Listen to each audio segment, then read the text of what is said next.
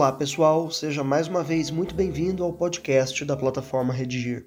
Eu sou o Gustavo Fechos e estamos aqui com a professora Gislaine Boose, dessa vez para falar sobre o seguinte tema: os desafios para a ascensão da mulher brasileira no mercado de trabalho.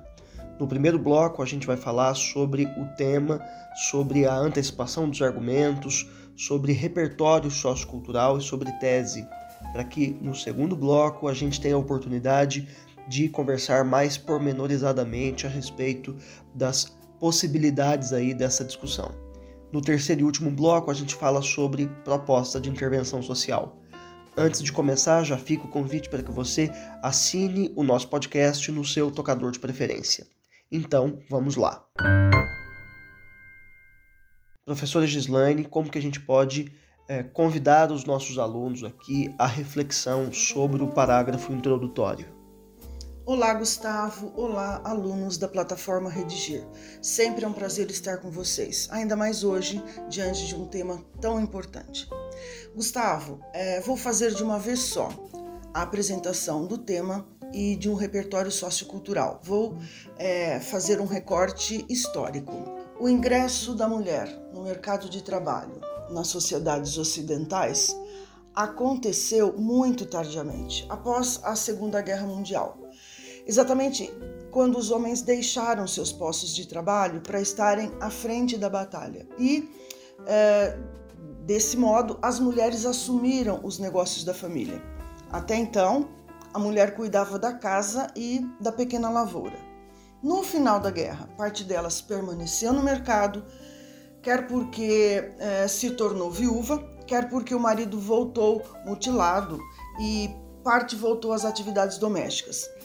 Depois de tantos movimentos afirmativos ao longo dos anos, Gustavo, o desafio hoje é ascender-se no mercado e em tantos outros segmentos profissionais. Muito bem, e com relação aos argumentos com os quais a gente pode trabalhar, professor, a antecipação deles já na introdução, que é uma exigência ali da competência 3 é, da correção da redação do Enem. Como que a gente pode indicar esse caminho aos nossos alunos? Separei dois argumentos.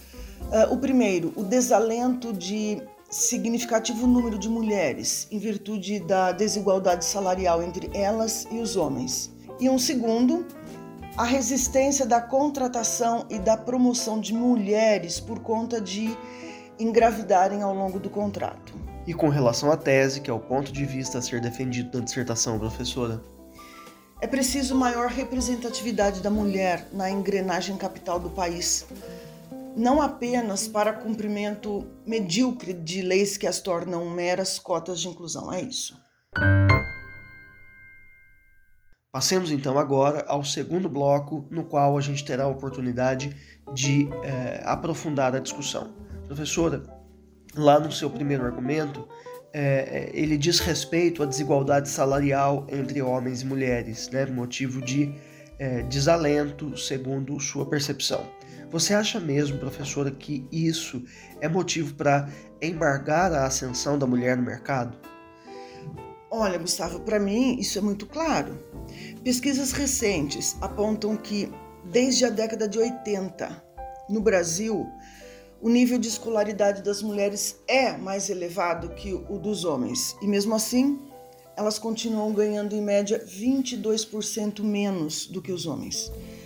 Isso é, em tese, inadmissível, é ofensivo, é até discriminatório. E olha que as mulheres é, já são é, a maioria da população do Brasil, né? As mulheres são a maioria da população, vivem mais tempo, estudam mais e, infelizmente, Gustavo, ganham bem menos. E é, só mais um e só mais um detalhe: há mais mulheres desempregadas hoje do que homens mas estamos falando aqui nesse podcast hoje exatamente da ascensão das mulheres, né? Sim. E quando se fala de posições de liderança, aí sim vem o choque. As mulheres batem a marca de aproximadamente 3% de ocupação de postos de trabalho mais bem cotados, o, o trabalho de executivos, por exemplo. E isso acontece não só no âmbito aí dos, das diretorias executivas, mas em outros segmentos também? Como é que é? Não. A exceção está nas carreiras de pesquisa científica. E isso é até uma exceção surpreendente. Pesquisadores e pesquisadoras em igual proporção. Essa marca é inclusive superior à da Europa, à dos Estados Unidos e à do Japão. Professora, você também é, mencionou a resistência da contratação, da promoção das mulheres no mercado profissional por conta da possibilidade da gravidez. Né? Como é que fica essa situação? Gustavo, a gravidez não é uma possibilidade, é, é o caminho natural.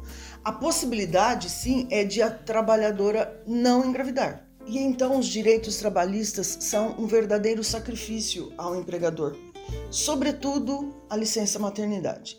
Mas direito, Gustavo, direito não se discute, cumpre-se.